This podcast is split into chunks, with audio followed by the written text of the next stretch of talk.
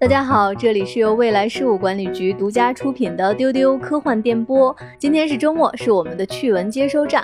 我是本期的主持人，未来局特工老千，跟大家一起来分享这一周的有趣的事情和资讯的有我们的船长，大家好，还有文丽，Hello，大家好。说到又是周末哈，我前两天看到说在推特上有一个账号，他每到周五的时候就会发一个视频，这个视频是丹尼尔·克雷格曾经主持周末夜。现场的一段就是 Ladies and Gentlemen, the weekend。他每到周五就会发这个视频，就是一到了周末，全世界都在庆祝。那说到周末，我猜船长在这个周末应该会看一个新的动画作品。哎，我已经看完了这部作品，就是《赛博朋克：边缘行者》啊，已经看完了。对我其实，在上个周末就有看完了。好快，第一时间看完。这个是班机社新出的一部动画。是在网飞上播出的，然后呢，它是游戏《赛博朋克2077》的衍生的动画作品哦。然后它是在上周末播出的，这一周以来就收到了很多很多的好评。我看这边小岛秀夫也已经连夜看完了，然后 他也没等到周末，对对对，连夜看完，然后赞不绝口说谢谢你班级社的社长。我也看到很多丢丢的粉丝说希望我们能在丢丢上讲一讲这个番，对，看到。大家说了，对，然后我就第一时间看完了。然后我首先观察到的是一个很奇特的现象，就是这个动画片因为很好看，所以它引发了一波玩家的热潮，就是很多人连夜又把那个游戏下载回来，因为这个动画讲了一个比较悲伤的故事。然后很多人看完了之后就。回到游戏里面去为动画的那个主角报仇，我个人是他比较超出我的预期的，因为游戏改的剧或者电影呢比较难，所以它一向是翻车的一个重灾区。然后呢，这部它居然还挺稳的，我觉得这要归功于它游戏本来就有很扎实的世界观跟丰富的故事文本。在故事里的这个二零七七年的时候，人机高度结合的这么一个年代。它就出现了一种常见的病症，叫做赛博精神病。这是一种由一体滥用引发的精神疾病。主角呢是一个叫大卫的男孩，他就意外得到了一副军用的遗体，他就把它装上了。医生说你的身体是承受不住这种强大的机械的机能的，他不听。那装上之后呢，他的身体的机能果然大幅增强了，他就靠这种能力去混帮派谋生。然后他遇见了一个女孩，叫 Lucy，Lucy 想去月球，他又决定帮助女孩实现梦想。我的感受是，他满足了我玩游戏的时候没有获得的一种聚焦感，因为在游戏里面，玩家可以自由决定主角的命运的，所以这个故事的体验因人而异。但是在剧集里面，观众是相对来说被动的，所以有一个主角的设置，它能够成为所有人共鸣的一个焦点。就是所有人都会关注这个主角大卫的命运，所以才能够在社交网络上引起讨论。我比较惊喜的是看到了他对《银翼杀手》、对《攻壳机动队》和《阿基拉》这几部经典科幻作品的一个明显的回应。《银翼杀手》的话呢，就是很多人会以为太空探索跟赛博朋克这是两个不太相容的主题。就很多人会以为赛博朋克作品不可能或者难以反映对星辰大海的向往，但是这部作品里却描述了一个向往月球的一个黑客女孩，就是刚才我提到的 Lucy。她的梦想是非常真切的，她就让我想起《银翼杀手》里面那句，呃，就仿生人说：“我见过战舰在猎户座边缘熊熊燃烧。”就是无论在哪个年代，都是有人仰望星空的。那么攻壳的就是这个女主角对素子的模仿的痕迹非常重啊。就是一个武力值跟人格魅力相当的。一个短发成熟的女性，并且她在日常生活之上有着更高的理想。那么当年《宫壳》上映之后呢？后来这样的角色就比较少见了。但是我在这部动画里又看到了一个这样角色的回归。然后呢，就是对阿基拉的致敬可能是最明显的。我觉得主角大卫他就像阿基拉里面的铁熊一样，他是一个废墟上的异能少年，并且他的肢体是那种猩红色的、涌动的、无限增值的。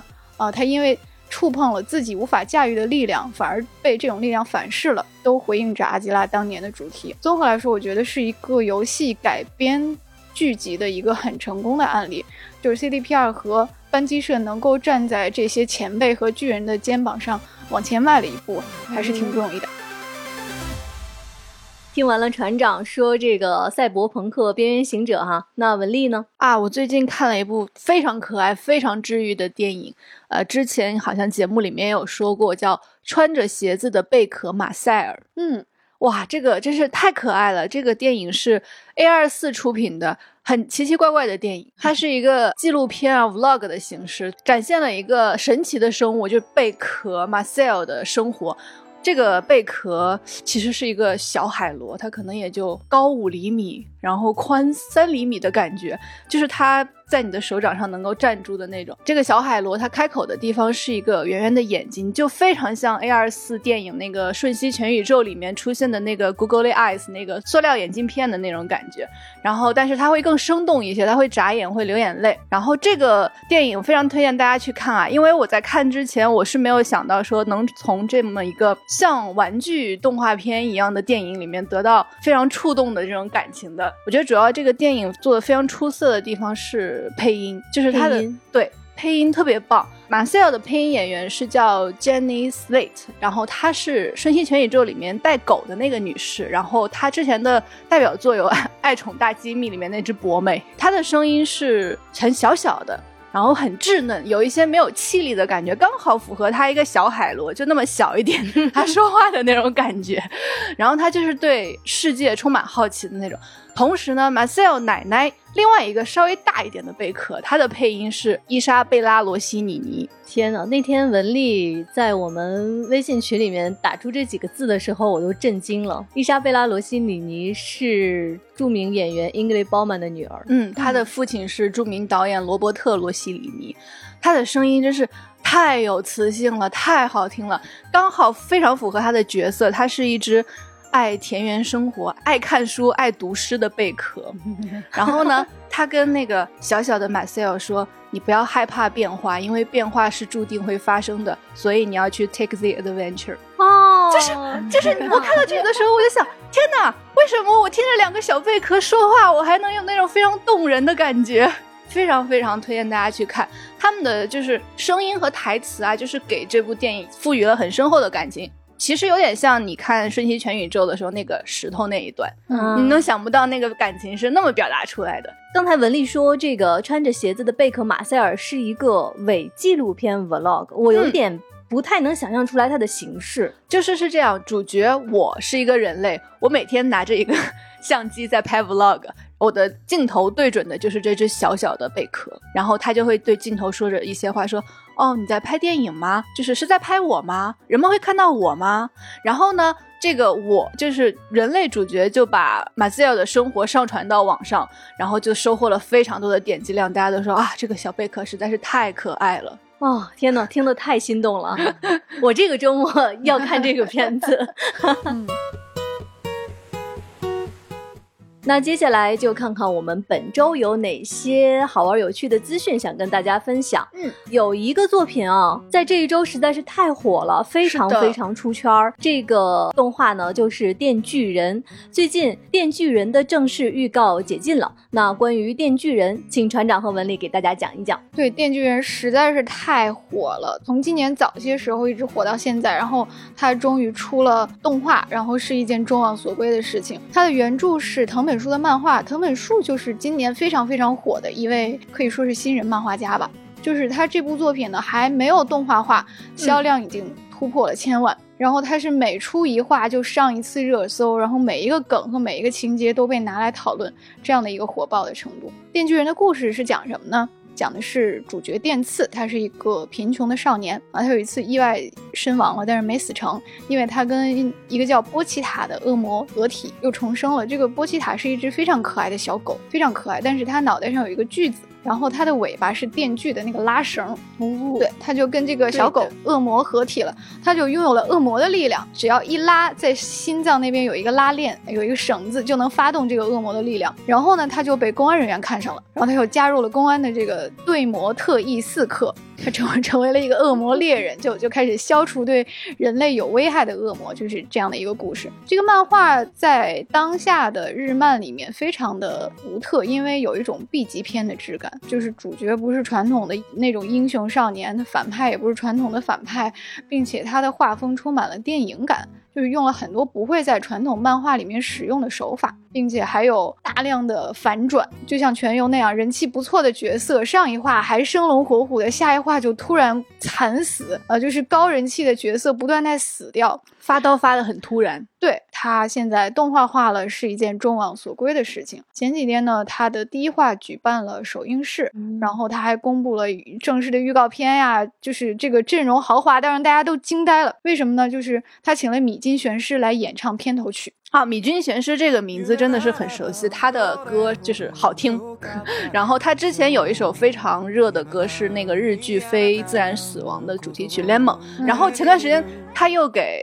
奥特曼的电影唱了主题曲 M 八七，这次我看半版发的时候，我心想，哎，怎么又是他？对，就是一个给新奥特曼写曲子这样级别的当红的歌手。然后呢，他的片尾曲每一话都不同，然后一共有十二话，也就是说他请了十二位日本最红的歌手和乐队来演唱。就好像在开红白歌会，就是有一段时间没有见过在动画剧集里面有这样的排场了。就光是请这些歌手就要花很多钱哦，真的。总而言之，这个现象级的作品终于要开播了，然后它是在今年的十月十一号开播，嗯，就很期待跟大家一起追番。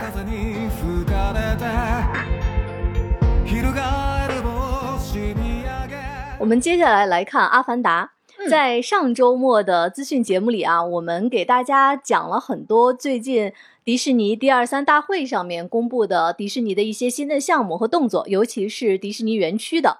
就在昨天，九月二十二号，上海迪士尼度假区的《阿凡达：探索潘多拉》主题展已经开幕了。我也在网上看到了很多 report，就是很让我惊讶，呃，没想到。阿凡达去了迪士尼，也化身了那种卖玩具的套路，居然可以买阿凡达玩具，就是完全没想到。纳威人棉花娃娃，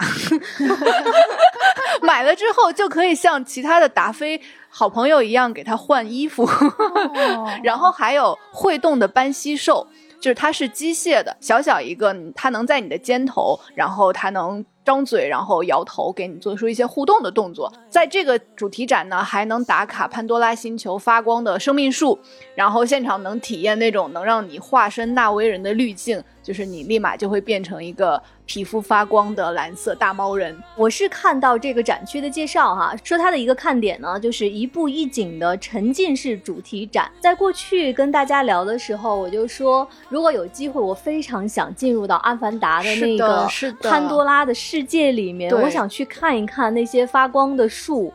如果真的有机会可以有这样沉浸体验的话，应该是非常非常不错。对，看到大家都非常期待这个新的体验区，区有一些科幻迷笑着笑着就。哭了，为什么呢？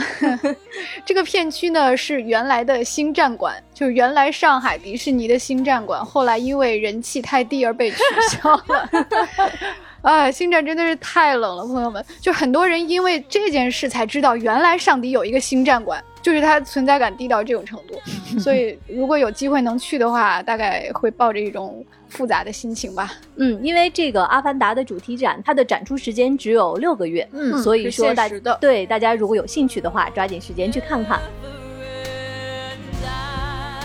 那说到《阿凡达》啊，其实最近关于《阿凡达二》，也就是《阿凡达：水之道》，开启了全球的媒体活动。很多媒体和影评人呢，观看了十五分钟左右的片段。目前我们看到的反馈啊，非常高，就是一片好评声啊，吊足了大家的胃口。《阿凡达二：水之道》的公映日期是今年的十二月十六号。我看到这个新闻，我真是心里一惊，时间真的是太快了，朋友们，在二零二零年的八月十一号。丢丢的第十六期，我们的节目标题是“苦等十一年，卡梅隆不割了，我们该以什么姿势期待《阿凡达二》？” 天哪！然后在节目里面，主播们是讲了《阿凡达》发布了续集概念设计，然后局长还押中了多功能潜水艇的设计。没想到，这个到十二月就要上映了，简直是就是 The wait is over。当时局长放出了神预言，局长说《阿凡达》的第二部一定是跟海洋有关。那个时候你就觉得啊，等了十一年，是的。现在突然这两年的时间像快进了一样，它马上就要上映了。来看另一个新片，这个片子它的片名直译是菜单，但是大家给了它另外一个片名叫《食死徒餐厅》。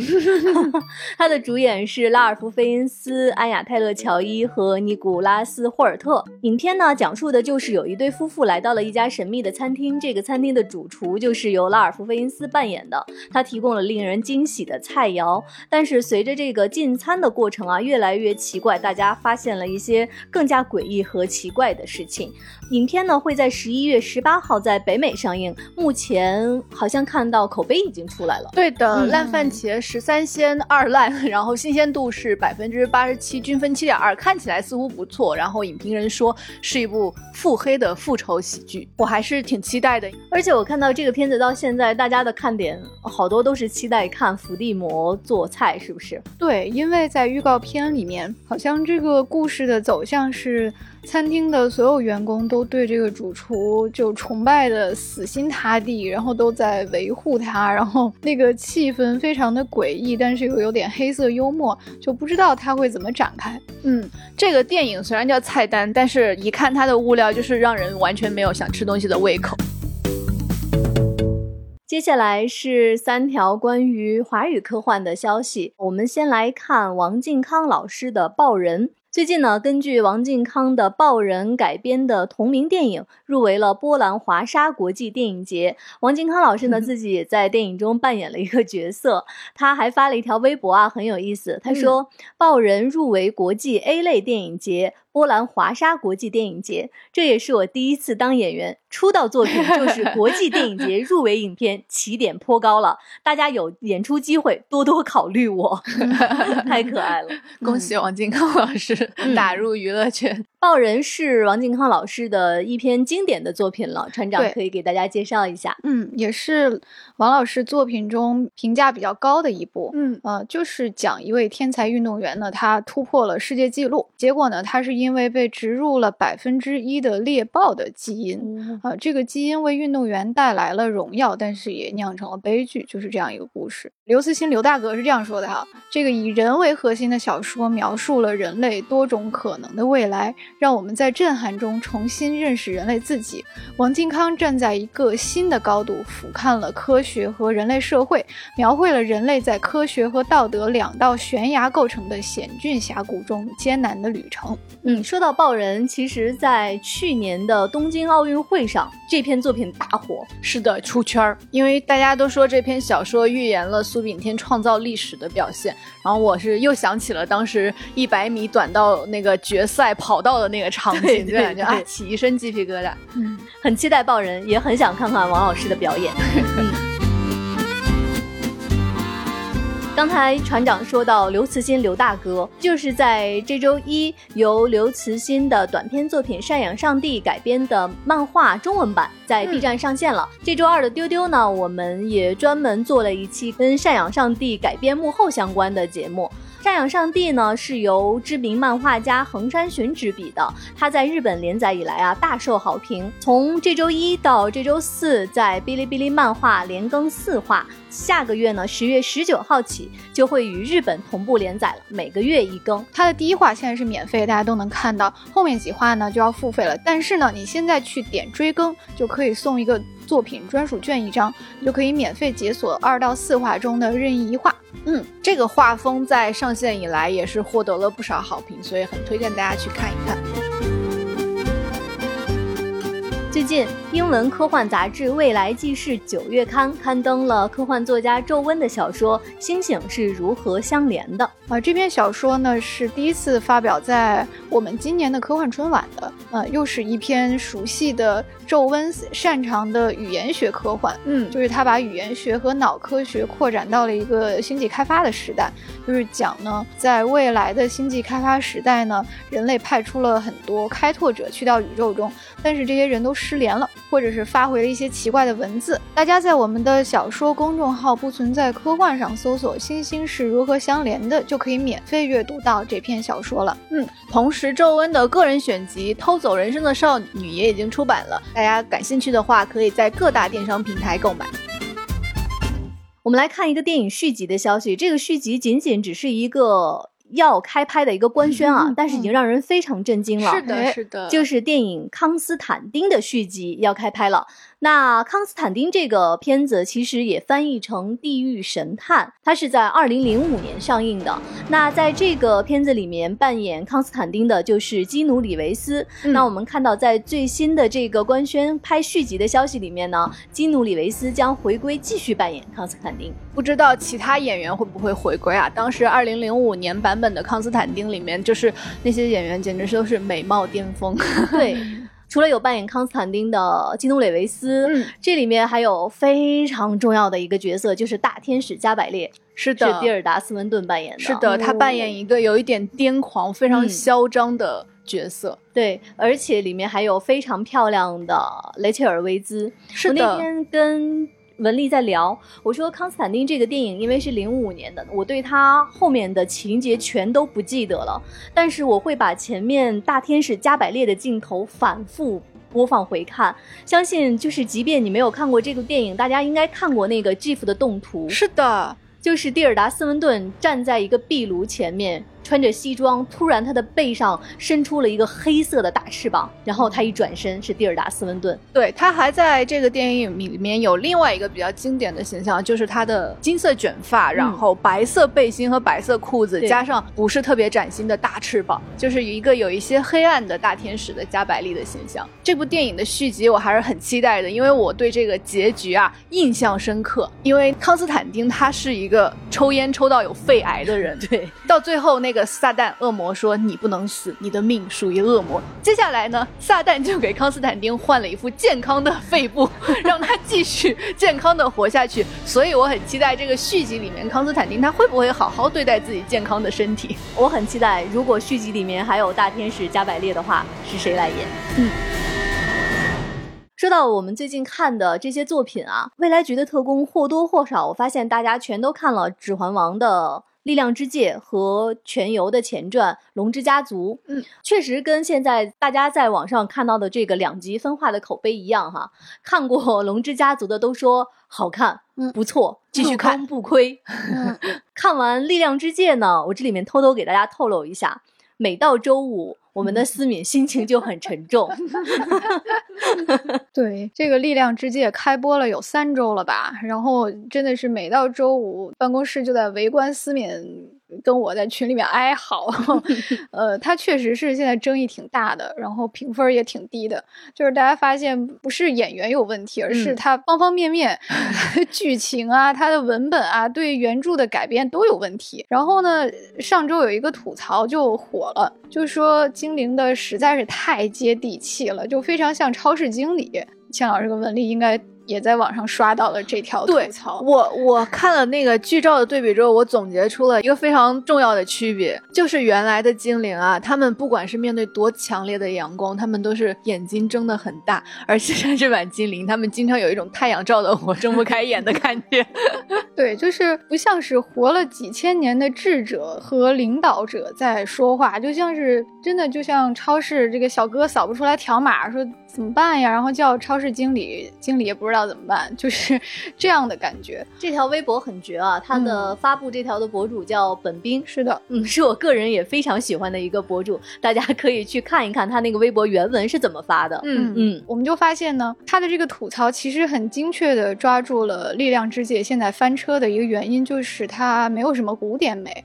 啊，其中的一个很明显的原因呢，就是台词。如果我们去看这部电影，你会发现这部剧的台词特别现代感过强了，嗯就是强到有点让人出戏的感觉。给大家说一个例子，就是如何表达战争已经结束。这样的一个意思呢，在这个电视剧里，精灵是这样说的：“我们的战争年代已经结束，今天我们的和平年代开启啊，就很简单的一个表达。那么在电影里，他是怎样表达这个意思的呢？电影里面，阿拉贡说：“今日不只属于某一个人，而是属于所有人。让我们携手重建这个世界，在和平岁月里将之分享。”诶，你就觉得有一点古意了。就是在书里面，托尔金老先生他用了很多的古代的词汇和语法，比如说就会用“瞧啊”“看啊”这样的词来强调重要性。他的这种文风呢是严格配合了人设跟叙事的，比如说他会使用一些古代诗歌的手法头韵。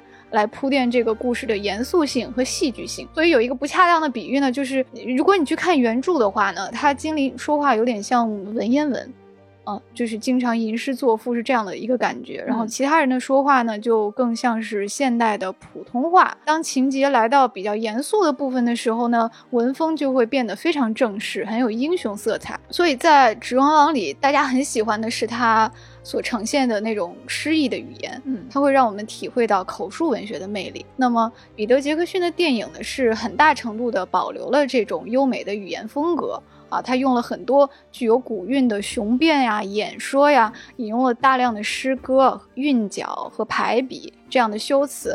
但是呢，这个电视剧呢就完全没有这些东西了。其实也可以理解，就是他面对新的受众，他做一些现代化的处理，呃，其实是意料之中的。但是呢，有得必有失吧。结果就是大家会在精灵张口说话的时候就一下子出戏。所以大家其实应该更加立体综合的去看待这部电视剧的失利之处，就并不是因为演员的长相如何，就哪怕你找了非常好的演员，像凯特·布兰切特这样优秀的表演者，他遇到这样的文本和台词，他也也会是这个效果。对，凯特·布兰切特说：“打完了，咱走吧。”对。刚才团长分析了那么多亚马逊的《指环王》翻车的原因，但是接下来亚马逊又来了，嗯，重磅，重磅，重磅！亚马逊官宣他们会拍《银翼杀手》的电视剧，会由雷德利·斯科特来担任监制，《银翼杀手二零九九》。哦，二零九九正 是 启动，这名字听出来跟假的似的，而且感觉有点随便。此前呢，透露的消息说，这个片子一共有十集，每集一个小时。那这个片子的剧情是八二年电影版。和维伦纽瓦版，也就是《银翼杀手二零四九》这部影片的后续，它的时间设定为上一部，也就是二零四九的五十年之后嘛。二零九九，这个算术做的。而且亚马逊说会延续之前电影的思想、主题和精神。看到这句话我就含糊了，是延续老雷版的《银翼杀手》的主题思想和精神呢，还是二零四九的主题思想和精神？因为在很多资深的科幻迷心里面，《二零四九》和《银翼杀手》完全是两部电影。对，而且呢，他这样说话让人十分的担心，因为他改编《指环王》的时候说过一模一样的话。呃，这个。电影的主创人员就说：“我们非常清楚《银翼杀手》这个 IP 的影响力，所以呢，我们接下来的这部续作一定面临着极高的观众的标准，一模一样，朋友们，一个字都不差的。就是这个言外之意，就是我们非常谦虚，我们不准备跟伟大的前辈相提并论啊，只努力做好我自己。但是大家也看到他说这样的话，然后出来的是一个什么结果，所以非常担心。”呃，并且他他之前也说过，我们会延续托尔金的思想主题和精神。同时，虽然大家看到雷德利·斯科特导演是监制啊，但是呢，上一次亚马逊和老雷的联手的是《异星灾变》啊，这个剧就是第一季烂尾了，然后第二季在低热度中呢，然后第三季就被砍了。所以呢，对这部电影的这个发展，我们真是嗯持观望态度。来看看漫威最近很被大家关注的漫威的新片《复仇者联盟五：康之王朝》官宣了一位新的编剧，这位编剧呢是《瑞克和莫蒂》的编剧杰夫·洛维斯。那我们看到，其实，在目前这个漫威的团队里面，其实就有很多《瑞克莫蒂》的编剧，比如说电影《Loki》的编剧就是来自《瑞克莫蒂》的。嗯嗯，这位杰夫·洛维斯呢是曾经指导了很多集《瑞克莫蒂》的高分单集的，除了《复联五》之外，他。还将担任《蚁人三》的编剧。我们那天看到这条消息的时候，还在想，漫威为什么老去 Rick o r t y 那儿挖编剧啊？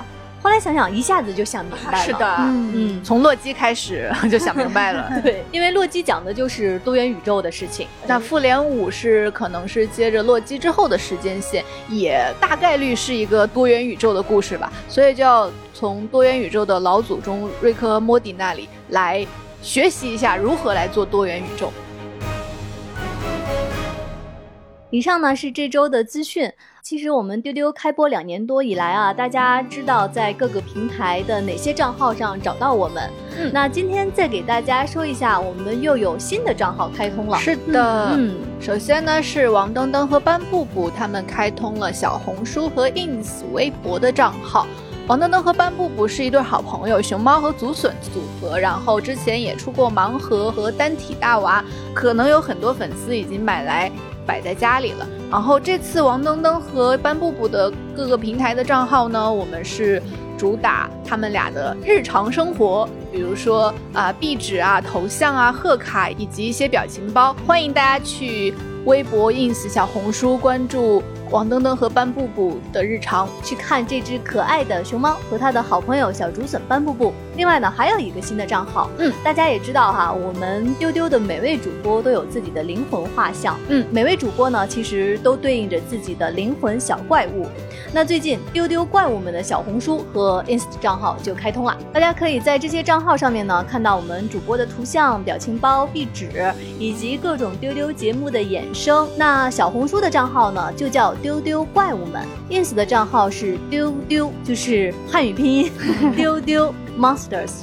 对的，我们开这些账号也是希望能给大家带来更多的视觉享受。希望大家在欣赏图片的同时呢，不要吝惜给我们点赞。那我们今天的节目就是这样，欢迎大家加我们接待员的微信 f a a 零五零四进丢丢的粉丝群参与我们的讨论。下周再见，拜拜，拜拜，拜拜，大家周末快乐。